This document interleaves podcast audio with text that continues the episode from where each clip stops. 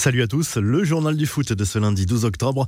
Les Bleus et le Portugal dos à dos dimanche soir au Stade de France dans le cadre de la Ligue des Nations. Score final 0 à 0 dans un match très fermé, plutôt marqué par la bonne organisation défensive des deux équipes. Tout reste à faire dans la course Final Four. On retiendra une image sympa avant la reprise de la seconde période. Cet échange complice entre Cristiano Ronaldo et Kylian Mbappé.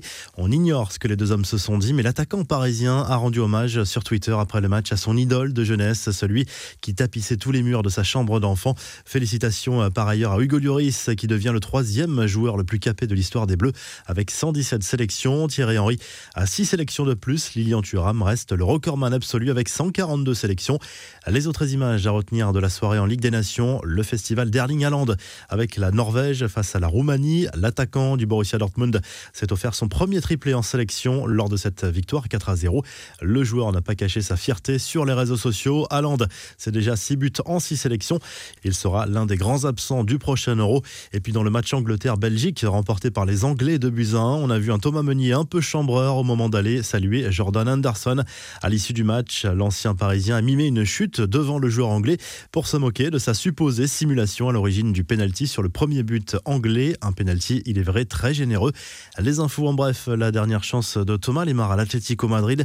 Selon As, Diego Simeone a profité de la trêve internationale pour remotiver son joueur. Le coach argentin l'a également prévenu qu'il devrait se battre comme jamais pour obtenir du temps de jeu.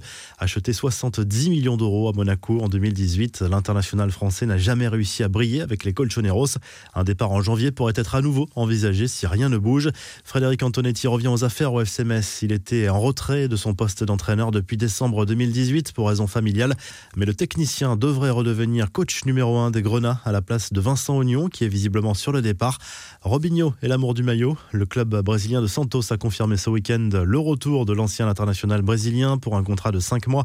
À bientôt 37 ans, Robinho a choisi de retrouver le club de ses débuts pour un salaire plus qu'anecdotique, à savoir 230 euros par mois, auxquels s'ajouteront des primes éventuellement en fonction des performances. Liverpool et Manchester United, main dans la main pour une fois, les deux clubs militent pour un projet de refonte du football anglais, avec comme principale mesure un passage de la Première Ligue de 20 à 18 clubs. Tous les autres clubs ont rejeté la proposition. La volonté derrière ce projet était de donner des pouvoirs accrus au Big Six, composé de Liverpool, City, United, Chelsea, Tottenham et Arsenal. Le derby du Nord est déjà lancé à une semaine du match entre Lille et Lens en Ligue 1. Des supporters lensois se sont introduits au domaine de Luchin, le centre d'entraînement du LOSC. Les fans lensois en ont profité pour remplacer un drapeau lillois par un autre en l'honneur des 100 et or. Enfin, cette info média, Djibril Cissé devient consultant pour la chaîne L'équipe. Il va intégrer le tour de table de l'équipe du soir chaque vendredi. Cissé rejoint d'autres consultants comme euh, Mikou, Domenech, Aubragnac ou encore Vicage Dorasso.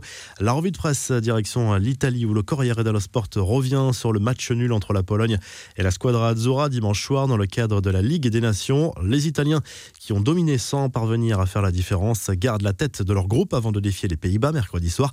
Tout au sport se penche de son côté sur le calendrier chargé qui attend la Juve après la trêve internationale. Andrea Pirlo va devoir faire tourner énormément et composer quasiment deux équipes pour tenir la cadence entre la Serie A et le coup d'envoi de la Ligue des Champions. Vous retrouvez l'actu foot sur topmercato.com, l'appli Top Mercato et à très vite pour un nouveau journal du foot.